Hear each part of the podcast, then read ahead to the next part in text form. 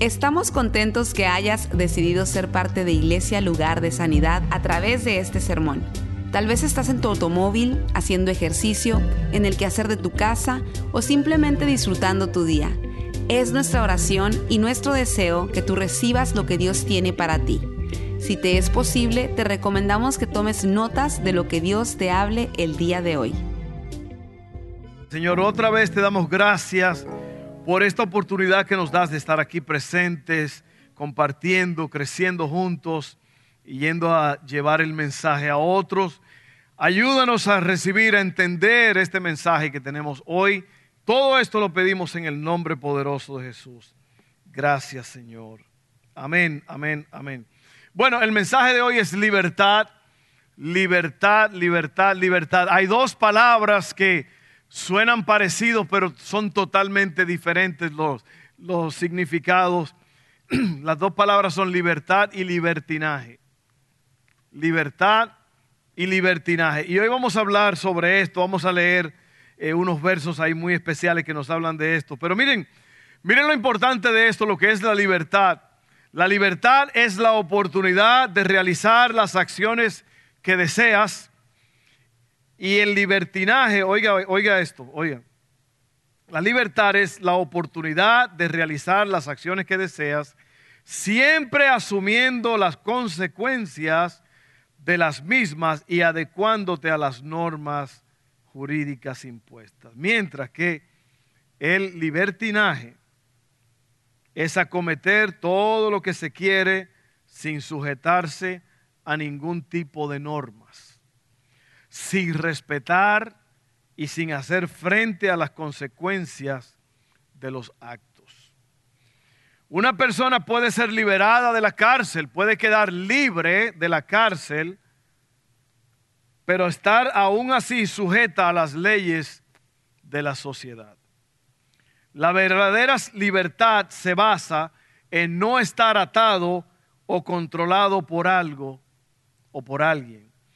Mire lo que dice la Biblia en Juan 8:36, es una palabra sólida y poderosa, dice, así que si el Hijo, el Hijo de Dios Jesús, los hace libres, ustedes son verdaderamente libres. Si el Hijo los hace libres, ustedes son verdaderamente libres. No es una libertad que parece libertad, pero es una libertad verdadera. Ahora voy a leer en Juan 8, 32, 31 al 32 y voy a explicar esto por un momento porque yo sé que hay muchos de ustedes jóvenes aquí van a eh, comenzar el nuevo año. Sus hijos, muchos de los que están allá, bueno, muchos de ustedes son padres de los niños que estaban aquí presentes. Ustedes tienen que enviarlo a la escuela y yo creo que de eso se trata hoy, de que somos libres pero no tenemos libertinaje. Libertad es tener la habilidad de hacer cosas siempre asumiendo las consecuencias. El libertinaje es lo que se le llama ser un sociópata. ¿Usted sabe lo que es un sociópata? Un sociópata es una persona que no respeta las leyes sociales, las leyes de la sociedad. Son personas que hacen lo que les da la gana y no esperan tener consecuencias. Y usted va a la escuela este nuevo año, a lo mejor es un nuevo ambiente, ya usted pasó de curso, usted está más grandecito, más grandecita, eh, nuevos niveles. Y una de las cosas que yo les he dicho a muchos de los jóvenes que se gradúan de high school antes de ir a la universidad es, tengan mucho cuidado porque las estadísticas muestran que la mayoría de los jóvenes cristianos que salen de high school, de la preparatoria, y van a la universidad, terminan olvidándose de Dios y de la iglesia. ¿Sabe por qué? Porque en la mayoría de las universidades se enseña el humanismo, que el hombre es la solución para todo y no Dios. Y luego el muchacho, la muchacha ahora está solo en otro lugar, en otra universidad, está lejos no está ahora a lo mejor la protección de la casa y hay un gran peligro de que esos jóvenes se descarríen. Creo que el 70% se olvidan de Dios. Y por eso es importante saber que hay consecuencias de nuestras acciones. Ahora miren esto. Le voy a leer en Juan 8, 31 al 32 para que usted tenga una idea más clara de todo esto. Jesús le dijo a la gente que creyó en él, ustedes son verdaderamente mis discípulos si se mantienen fieles a mis enseñanzas y conocerán la verdad y la verdad los hará libres. Oiga bien. Entonces, voy a desarrollar esto un momento. Permanecer en la palabra de Dios implica tres acciones. Y se las voy a decir y se las voy a explicar. Número uno, aceptar la autoridad de la palabra de Dios. Y otra vez, óigame bien lo que le voy a decir a todos. Oiga bien esto. Usted nunca va a cambiar su forma de vivir hasta que no cambie su forma de pensar. Nunca va a cambiar su forma de vivir hasta que cambie su forma de pensar. Definición de locura, hacer lo mismo vez tras vez tras vez, esperando diferentes resultados.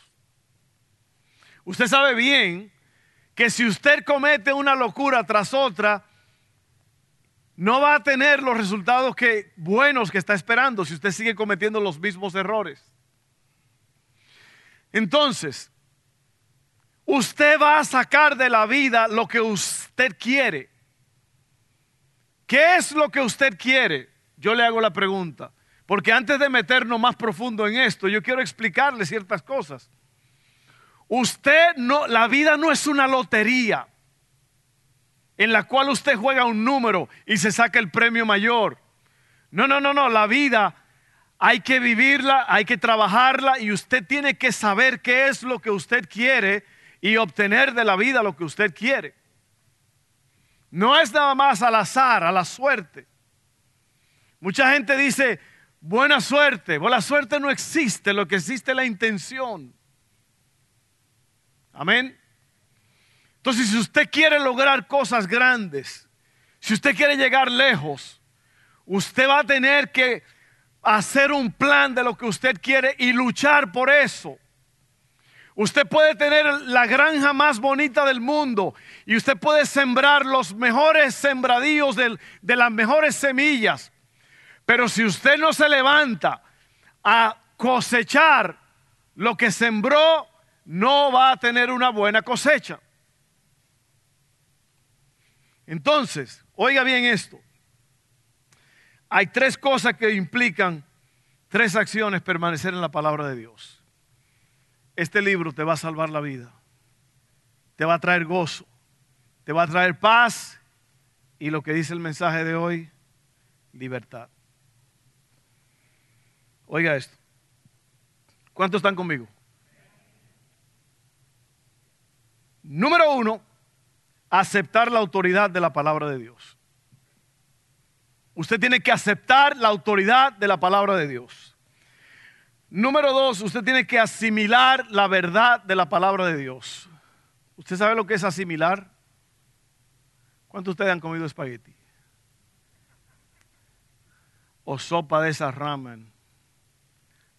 ¿Qué usted hace cuando se mete la sopa en la boca? Eso es asimilar. Eso es que todo entre.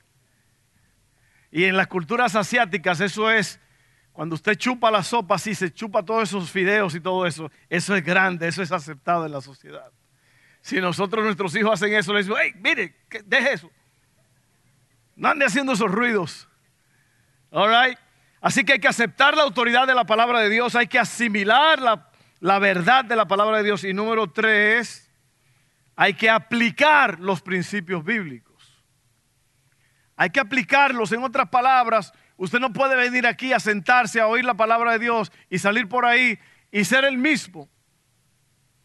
Hay que aplicar esto. Ahora vamos a definir esos tres puntos rápidamente porque se nos va el tiempo. Aceptar la autoridad de la palabra de Dios. Muchos problemas ocurren porque la gente acepta como guía cosas que no son confiables. Por ejemplo, la cultura. Todo el mundo lo hace. ¿Por qué usted cree que nuestros hijos se meten en problemas en las escuelas y todo? Porque todo el mundo lo hace. En la escuela todo el mundo lo hace.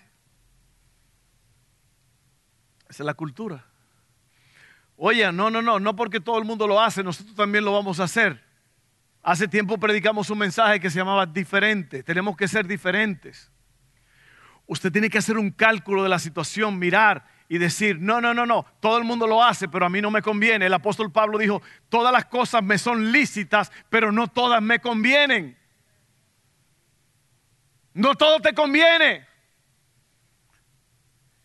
La cultura, todo el mundo lo hace. No se confunda, por favor. No porque todo el mundo lo hace está bien.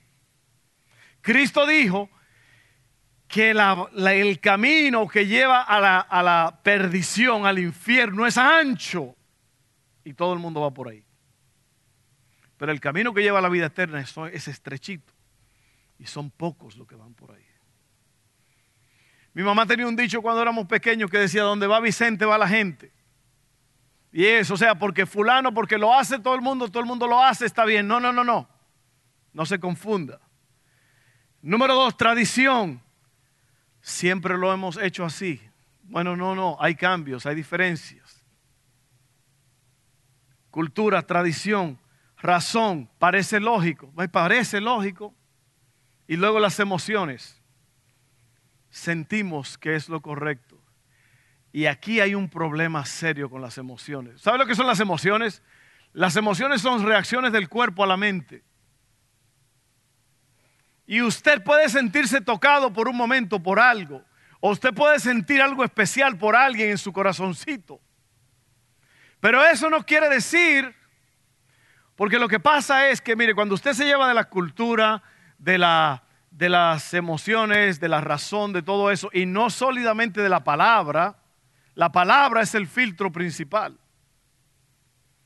Hay personas que llegan a un punto donde andan con personas que no deben de andar, se casan con personas con las cuales nunca debieron casarse, tienen una relación con alguien que no deben. ¿Por qué? Porque por la emoción. Es que yo, yo sé que él, me, él es un poco brusco y todo, pero, pero, pero él va a cambiar. Y yo sé, yo sé, yo sé que, ella es así, esa, pero yo, yo, yo la voy a cambiar. Las emociones son traicioneras. Y usted no puede hacer cosas por razón, por emoción, por cultura o por, ah, o por tradición. Usted tiene que hacer las cosas por lo que dice Dios. Esa es la medida. Por eso Cristo dijo, a los discípulos que creyeron, si permanecen en mi palabra, van a ser verdaderamente libres. Amén. En mi matrimonio yo tengo que ser fiel a mi esposa porque la palabra lo dice, porque yo tengo una relación con Dios. No es por esto o por aquello. Si fuera por eso yo hubiera sido un loco adúltero por ahí. Pero la palabra nos frena y nos hace ser maridos de una sola esposa, como dice la Biblia. Amén. Lo mismo con los padres, todos estos niños que están aquí. Imagínense el cuidado especial que se necesita estar con ellos. Es porque lo vamos, lo vamos haciendo de acuerdo a la palabra. Usted cultiva eso cada día. Así que no, no se lleve de la cultura, de la tradición, de la razón ni de las emociones. Guíese por la autoridad de la palabra de Dios. Número dos, hay que asimilar la verdad de la palabra de Dios. Y le voy a leer la parábola del sembrador, que, que es importantísima en todo esto. Yo no había visto en la Biblia algo tan que se que me dé una realidad, un cuadro real de, lo que está pasando en el mundo. Miren esto. Lucas 8, 4 al 8 y 11, 15. Oiga bien, oiga qué tremendo está esto. Abra sus oídos, abra sus oídos, porque cuando usted oiga la palabra y, asimile la, la, verdad de la palabra y usted la practique, a usted le va a ir bien. Amén. Dice, de cada pueblo salía gente para ver a Jesús y cuando se reunió una gran multitud, él les contó una parábola. Una parábola no es una, antena de esas que van en el techo, eso es una parabólica, ¿no? Una, Una parábola es una historia que tiene que ver con una realidad presente. Oiga bien esto, verso 6, 5. Un sembrador salió a sembrar. Al esparcir la semilla, una parte cayó junto al camino. Fue pisoteada y los pájaros se la comieron.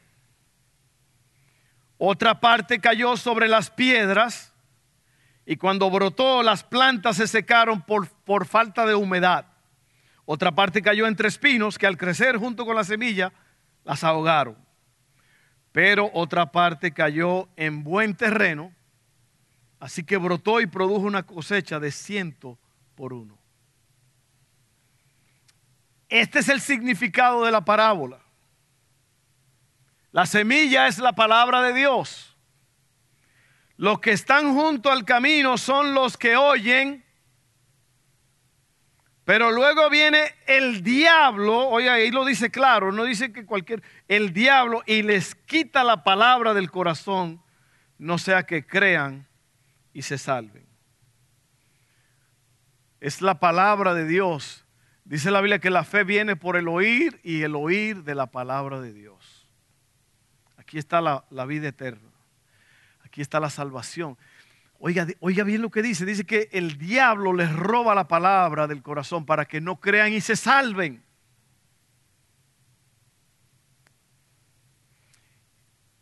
Esos fueron los que recibieron la palabra superficialmente. Nunca se profundizó porque estaba donde la gente caminaba y estaba duro el terreno, la, la semilla no pudo penetrar la tierra. Oiga bien, los que están sobre las piedras son los que reciben la palabra con alegría cuando la oyen, pero no tienen raíz. Estos creen por algún tiempo, pero se apartan cuando llega la prueba. Usted sabe que vamos a ser probados. Van a venir pruebas. Van a venir dificultades. Oiga, si el, dice la Biblia que si el, si el justo con dificultad se salva, ¿dónde aparecerá el, que, el impío, el que no cree en Dios? Mire, el sol sale para todo, pero también las tormentas. Cuando pega una tormenta, todo, todo el mundo sufre. Todo el que está en esta tierra, todo el mundo tiene problemas, todo el mundo tiene enfermedades, todo el mundo pasa por crisis. Pero los cristianos somos probados porque todas las cosas que fueron creadas para resistir tienen que ser probadas. Y usted como cristiano, yo hemos sido creados para resistir y vamos a ser probados. Van a pasar cosas que nos van, eso, crisis, situaciones difíciles. Y aquí dice que esta gente, cuando llegó la prueba, se apartaron Recuerde que la semilla es la palabra de Dios. La primera parte no se profundizó. La segunda parte cayó sobre las piedras, pero no tuvieron raíz. Luego la parte que cayó entre espinos son los que oyen, pero con el correr del tiempo los ahogan las preocupaciones, las riquezas y los placeres de esta vida y no maduran. Qué tremendo. Usted sabe, en mi camino de pastor, en los años que... Usted sabe la gente que yo he visto pasar por la iglesia, entrar y salir. ¿Usted sabe lo que es un revolving door? Esa puerta que son giratorias y usted entra. ¿La ha visto? Yo siempre me meto con Hailey y tenemos que ir juntitos los dos. Porque es una puerta que va girando y si usted se para lo, lo tumban. Esa puerta usted puede entrar y salir otra vez por, por el mismo lado. Y usted sabe la gente que yo he visto a través de los años entrar y salir. Por eso, porque el diablo les arrebató la palabra. O cuando vino la prueba no resistieron o porque están pensando en las preocupaciones, en las riquezas, hacerse rico. Mire, dice la Biblia que la raíz de todo mal es el amor al dinero. El dinero es una herramienta, pero se puede convertir en un poderoso dueño de tu vida. Y hay personas que están en el abismo por el dinero, por el amor al dinero y por querer matarse trabajando para conseguir, para tener. Oiga bien, y luego los placeres. ¿Sabe lo que es un placer? Sentir. La gente quiere sentir. Cuando se toman sus tragos, la gente quiere sentir.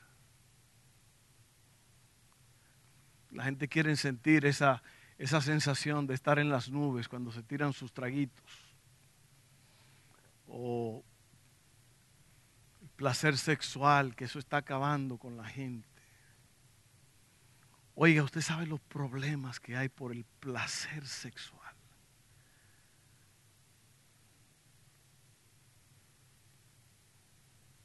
Es impresionante. Como todos tienen que acabar en la cama. Las relaciones que pudieron haber sido preciosas terminan en un desastre porque todo es placer. Porque le dije que placer es sentir. La gente quiere sentir. Y aquí dice que esta gente, oiga bien lo que pasó con esta gente, las preocupaciones, las riquezas y los placeres de esta vida no hicieron que maduraran. ¿Usted sabe lo que es la madurez? La madurez es la capacidad para resolver problemas. La inmadurez es crear problemas. Seguimos, porque ya estamos terminando. Pero la parte que cayó en buen terreno son los que oyen la palabra con corazón noble y bueno y la retienen. Y como perseveran, producen una buena cosecha. Usted ve, la semilla es la palabra de Dios, el terreno es usted y soy yo. Entonces lo importante es que usted sea un buen terreno donde la semilla caiga y germine y produzca. Así que mire la conclusión ahí de eso es la tierra dura, mente cerrada, los que fueron los junto al camino, los de junto al camino. Los otros poca profundidad, superficialidad entre las piedras, malas hierbas, espinos, distracción entre los espinos. Y por último, tres, hay que aplicar los principios bíblicos. Santiago 1, 22 al 25 dice, no solo escuchen la palabra de Dios, tienen que ponerla en práctica. De lo contrario, solamente se engañan a sí mismos. Pues, si escuchas la palabra pero no la obedeces, sería como ver tu cara en un espejo. Te vas, te ves a ti mismo, luego te alejas y te olvidas cómo eres. Pero si miras atentamente en la ley perfecta que te hace libre, la ley perfecta que te hace libre, y la pones en práctica y no olvidas lo que escuchaste, buen terreno, entonces Dios te bendecirá por tu obediencia. El plan de Dios al crearnos fue hacernos personas libres para servirle a Él. El problema es que el pecado nos neutraliza y nos quita la capacidad de vivir al máximo. Y aquí está el final de todo. Dios nos creó para ser libres. Solo Dios puede dar verdadera libertad. Y por, por último, la palabra de Dios nos hace libres al practicarla.